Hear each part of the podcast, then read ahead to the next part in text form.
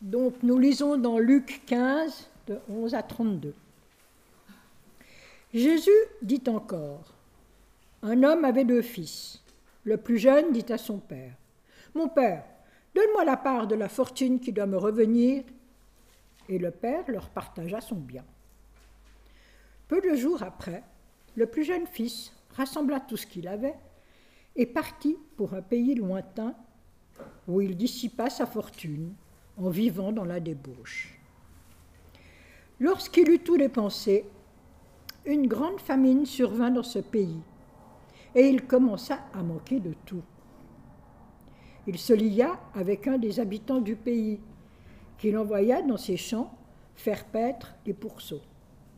Il aurait bien désiré se rassasier des caroubes que mangeaient les pourceaux, mais personne ne lui en donnait. Rentré en lui-même, il se dit Combien d'employés chez mon père ont du pain en abondance, et moi, ici, je péris à cause de la famine. Je me lèverai, j'irai vers mon père et lui dirai Père, j'ai péché contre le ciel et envers toi. Je ne suis plus digne d'être appelé ton fils. Traite-moi comme un de tes employés. Il se leva et alla vers son père. Comme il était encore loin, son père le vit et fut touché de compassion.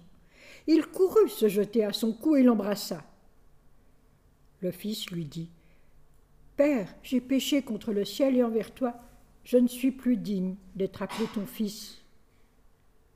Mais le père dit à ses serviteurs Apportez vite la plus belle robe, mettez-la lui, mettez-lui une bague au doigt et des sandales pour ses pieds. Amenez le veau gras et tuez-le. Mangeons et réjouissons-nous. Car mon fils que voici était mort et il est revenu à la vie. Il était perdu et il est retrouvé. Et ils commencèrent à se réjouir. Or, le fils aîné était dans les champs. Lorsqu'il revint et s'approcha de la maison, il entendit de la musique et des danses. Il appela un des serviteurs et s'informa de ce qui se passait. Ce dernier lui dit Ton frère est de retour, et parce qu'il lui était rendu en bonne santé, ton père a tué le veau gras. Il se mit en colère et ne voulut pas entrer. Son père sortit pour l'y inviter.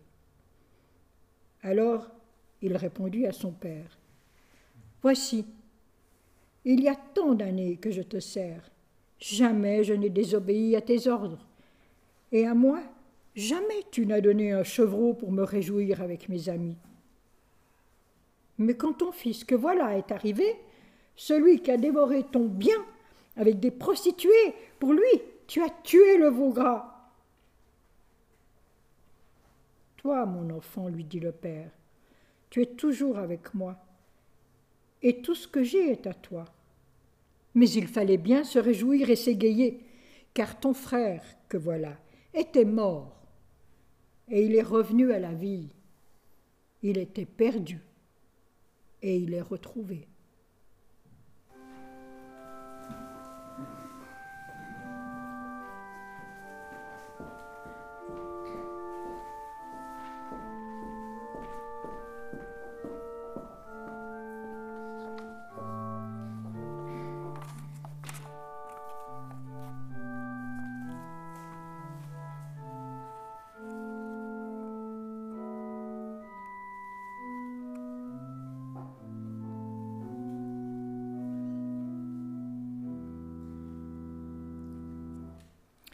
Alors nous lisons dans l'épître de Jacques au chapitre 4 les versets 1 à 12.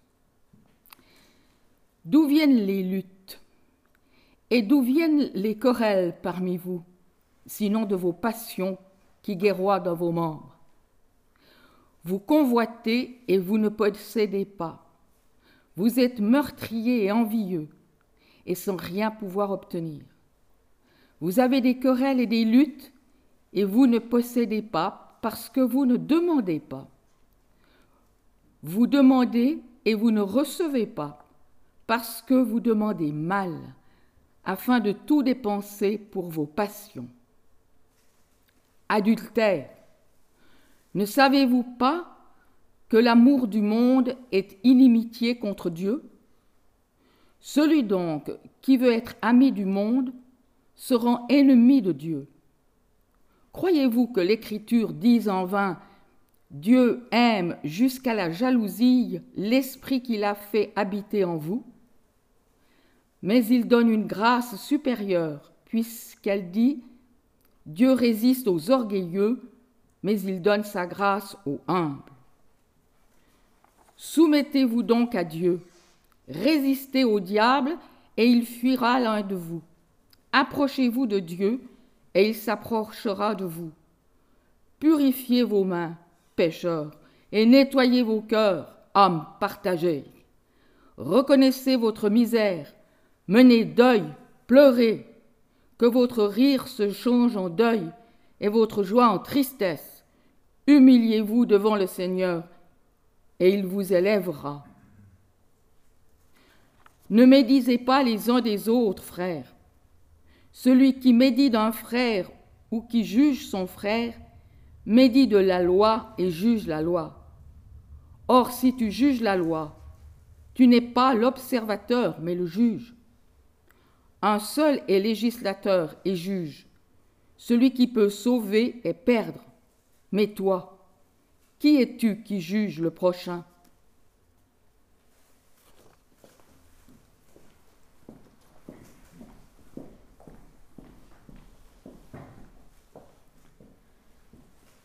Cette semaine ici à Genève, c'était une semaine un peu raccourcie, avec le jeudi du jeûne. Une pause un peu étrange au milieu de la semaine, puisque contrairement au 1er août ou à Noël, il n'y a pas d'activité, d'animation particulière, c'est juste une journée calme au milieu de notre semaine. Mais est-ce que vous savez pourquoi nous avons, c'est juste une petite parenthèse, pourquoi est-ce qu'en fait le jeune genevois, pourquoi on a cette Genferaille et qu'on ne fait pas comme le reste euh, une semaine plus tard, le jeune fédéral? Claude? C'est suite à la révocation de l'édit de Nantes, les protestants qui sont venus euh, chercher refuge chez nous, et je crois que Genève a décidé un jeune. Voilà. Il y a un lien effectivement avec la Saint-Barthélemy et avec aussi, juste avant euh, le premier jeudi de septembre 1567, c'était le 3 septembre, une persécution particulièrement violente à Lyon, euh, pas très loin d'ici, et donc Genève a observé un jeune euh, suite à ces événements-là. Et depuis, on a maintenu cette tradition-là. Alors aujourd'hui, plus beaucoup d'entre nous, je l'imagine, ont réellement jeûné jeudi. Des tartes aux pruneaux, j'entends effectivement, on a gardé cette euh, tradition un peu obscure de la tarte aux pruneaux. Selon les historiens, il y a toutes sortes de théories différentes sur pourquoi est-ce qu'on mange de la tarte aux pruneaux aux jeunes, qu'ils soient genevois ou fédéral d'ailleurs. Mais voilà, le véritable jeûne, donc l'absence de, de, manger accompagné de prière, on l'a un peu perdu. Alors qu'est-ce que ça veut dire? Qu'est-ce que le jeûne? Au-delà de simplement les bienfaits diététiques qu'on nous vend dans l'un ou l'autre magazine, quels en sont ces bienfaits spirituels? Ce matin, on va répondre à cette question de manière un peu détournée, puisque, comme vous l'aurez probablement remarqué, aucun des deux textes ne parle de jeûne. Ça nous parle de plein d'autres choses, mais pas du jeûne. Néanmoins, au travers de la lecture, notamment de l'épître de Jacques, on découvre de manière, avec des exemples très pratiques, qu'est-ce que l'on peut chercher à vivre dans le jeûne? Quels en sont les enjeux? La question que Jacques traite est celle des luttes, des querelles, des conflits. Pas question ici de nos luttes intérieures, mais bien des conflits que nous pouvons avoir avec nos frères et sœurs en humanité, que ce soit au travail, que ce soit à la maison, dans le couple ou notre famille, que ce soit avec nos voisins, mais aussi avec des inconnus. Nous vivons des luttes. Nous vivons aussi des luttes avec Dieu par moments. Et alors Jacques pose deux questions. D'une part, mais d'où viennent-elles ces querelles? Et d'autre part, Comment pouvons-nous rétablir la relation lorsqu'elle a été brisée? Oui, d'où viennent les luttes et les querelles parmi vous? demande Jacques.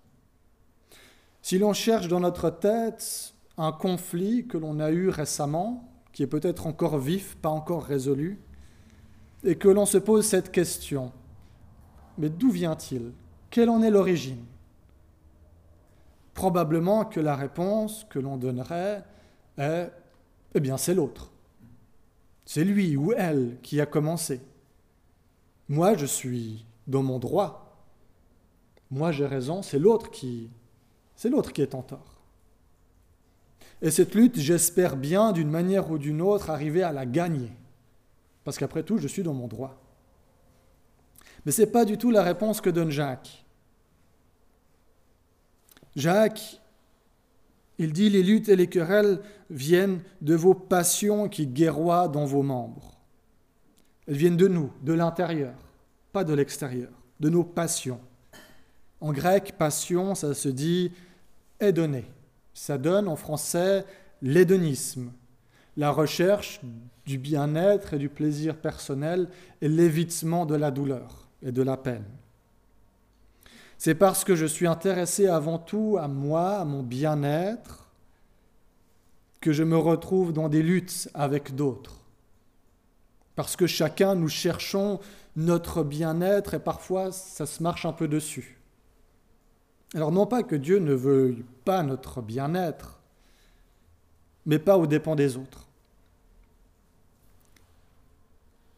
Un rabbin, le rabbi Abraham Twersky, il a une petite histoire qu'il raconte et que je vous rapporte de manière certainement approximative.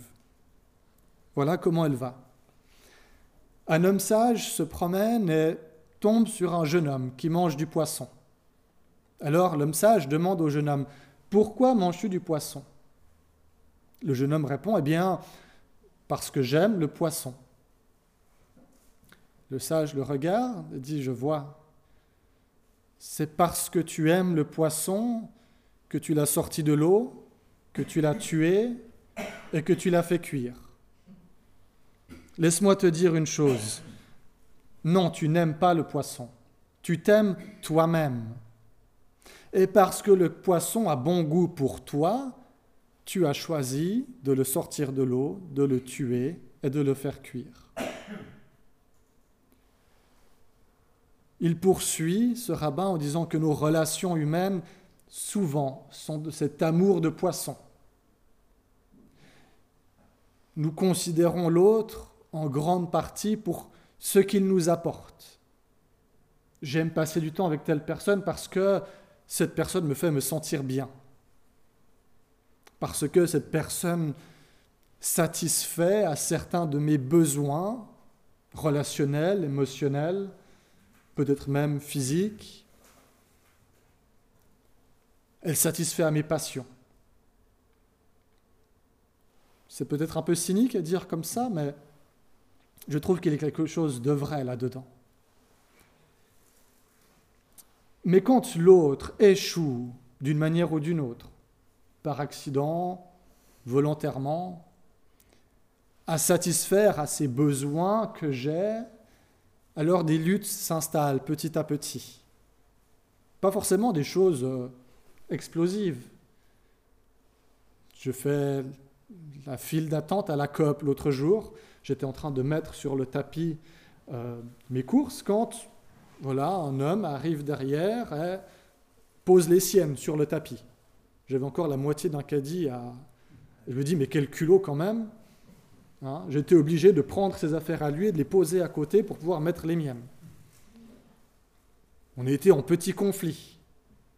Aucun mot n'a été échangé, vaguement un regard. Je quand même froncer les sourcils en disant quand même, ça ne se fait pas.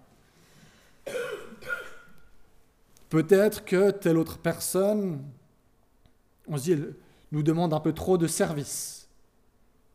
Je lui ai rendu déjà 12 services, elle seulement 5, elle en demande encore plus. Quel culot, etc., etc. Des petites luttes qui s'installent et qui s'accumulent. Et Jacques utilise un terme très fort. pour évoquer ce qui se passe dans ces moments-là. Il dit, vous êtes meurtrier. A priori, personne ici n'a planté un couteau dans le dos de son voisin parce qu'il écoutait la radio un peu trop fort. Et à l'auditoire de Jacques, non plus, a priori, personne n'a littéralement tué, assassiné son voisin, son frère ou, un inconnu pour une de ces raisons-là. Alors pourquoi utiliser un terme aussi violent? Jacques, il a un grand frère. Ce grand frère, il s'appelle Jésus. Et ce Jésus, il raconte, on le lit dans le chapitre 5 de l'Évangile selon Matthieu, le Sermon sur la montagne, il dit ceci, Vous avez appris qu'on a dit à vos ancêtres, tu ne dois tuer personne. Mais celui est celui qui tue quelqu'un, on l'amènera devant le juge. Mais moi je vous dis, si quelqu'un se met en colère contre son frère ou sa sœur, on l'amènera devant le juge. Si quelqu'un dit à son frère ou sa sœur, imbécile, on l'amènera devant le tribunal.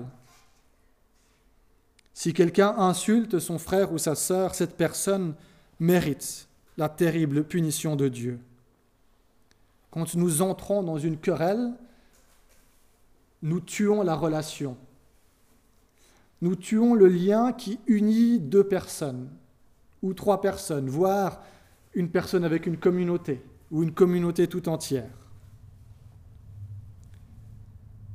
Fondamentalement, cette attitude d'être centré sur moi-même, de vouloir être servi par les autres, d'être le maître absolu de ma propre existence, vient petit à petit détruire, abîmer mes relations. Et cela s'étend aussi à ma vie spirituelle.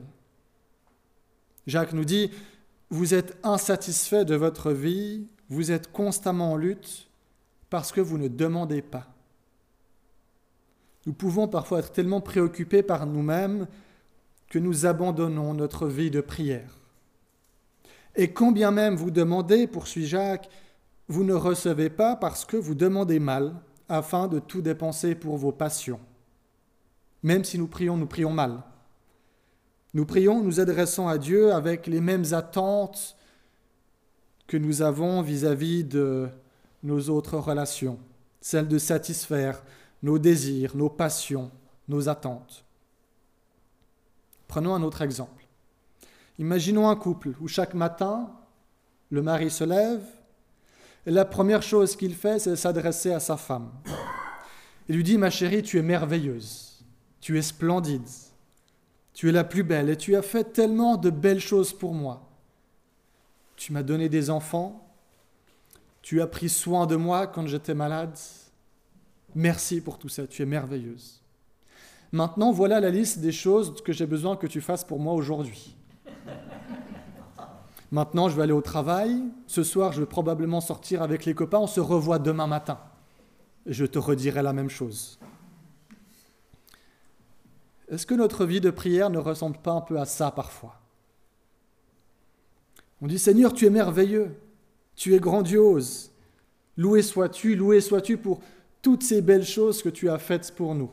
Maintenant, voilà les listes des choses que j'ai besoin que tu fasses pour moi aujourd'hui ou cette semaine. Et je vais être un peu occupé aujourd'hui, donc on se reparle demain matin et on fait le point pour voir si, voilà, si on peut cocher un peu euh, la liste de courses que je t'ai donnée. Là, on s'attend à ce que Dieu se plie en quatre pour satisfaire nos, quatre volontés.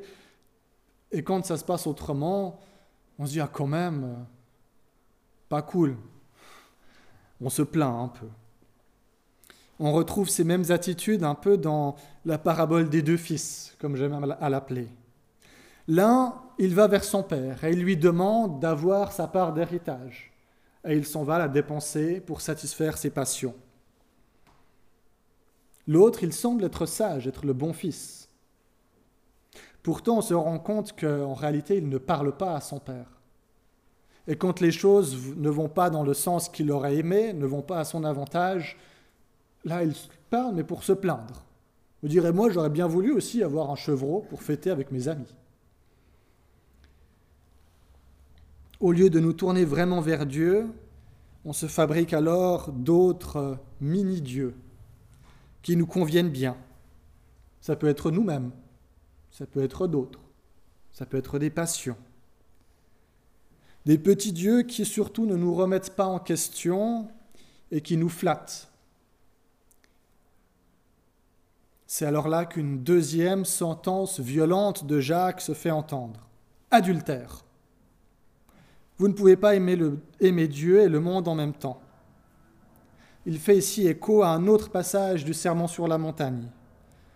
En Matthieu 6, 24, Personne ne peut servir de maître, en effet, ou bien il détestera l'un et il aimera l'autre, ou bien il sera fidèle à l'un et il méprisera l'autre. Vous ne pouvez pas servir à la fois Dieu et l'argent.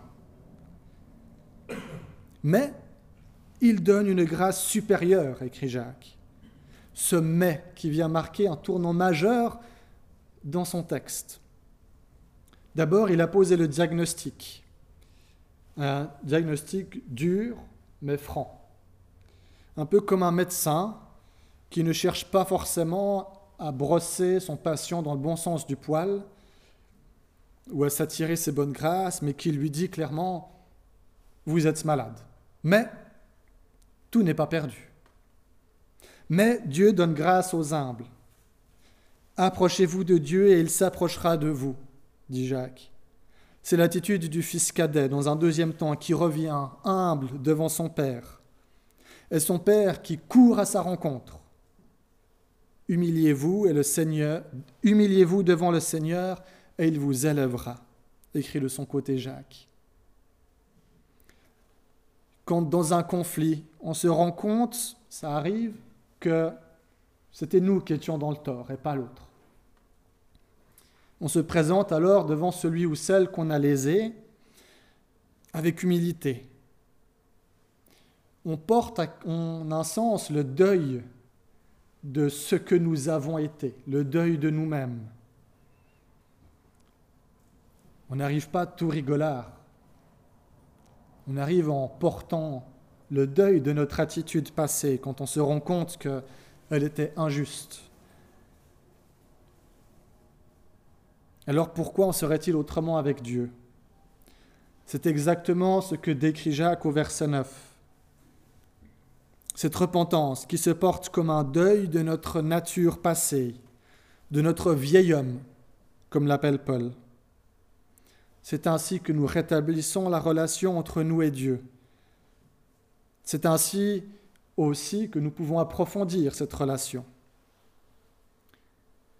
Dans le jeûne, j'y viens enfin, dans le jeûne, c'est ce que nous cherchons à vivre. C'est s'approcher de Dieu humblement, et le voir, lui, s'approcher de nous. C'est chercher à nous débarrasser un peu de nos mini-dieux que l'on s'est confectionnés. C'est pour ça qu'il nous est utile de réfléchir à ce que nous souhaitons abandonner dans le jeûne quand on veut le vivre, et pas le faire juste comme ça. Mais se demander qu'est-ce qui prend une place peut-être un peu trop importante? Se dire je le mets de côté pendant un temps et je cherche à remettre Dieu à la première place. Pas faire une liste de courses pour Dieu dans la prière, mais chercher à nous aligner sur lui. Non pas que Dieu s'aligne sur notre programme, mais nous aligner sur le programme de Dieu. Jacques boucle la boucle. Il avait commencé en parlant des luttes entre nous, pour en arriver aux luttes entre nous et Dieu, il a résolu, enfin résolu, donné des pistes de résolution aux tensions entre Dieu et nous, et il en vient enfin aux pistes de résolution pour les conflits entre nous. Alors c'est une chose d'avoir compris avec la tête, intégré avec le cœur, et expérimenter avec notre être cette régénération de notre relation à Dieu mais elle va de pair aussi avec le rétablissement de nos relations humaines. Ne vous prenez pas pour Dieu en jugeant vos frères et vos sœurs, écrit Jacques.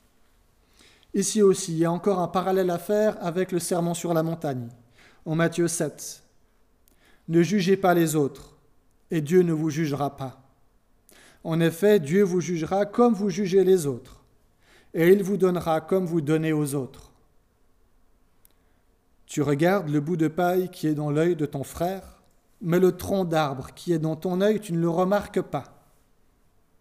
Pourquoi donc? Comment peux-tu dire à ton frère, laisse-moi enlever le bout de paille qui est dans ton œil Et toi, tu as un tronc d'arbre dans le tien. Enlève d'abord le tronc d'arbre qui est dans ton œil, ensuite tu verras assez clair pour enlever le bout de paille dans l'œil de ton frère.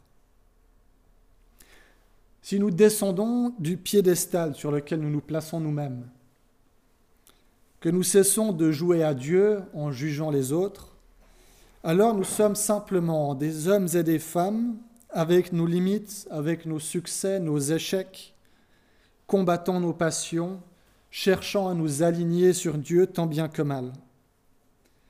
Et plutôt que de regarder à l'autre avec distance, je peux avancer avec lui et avec elle pour qu'ensemble nous puissions nous approcher de Dieu et qu'ensemble nous pouvons expérimenter Dieu qui s'approche de nous.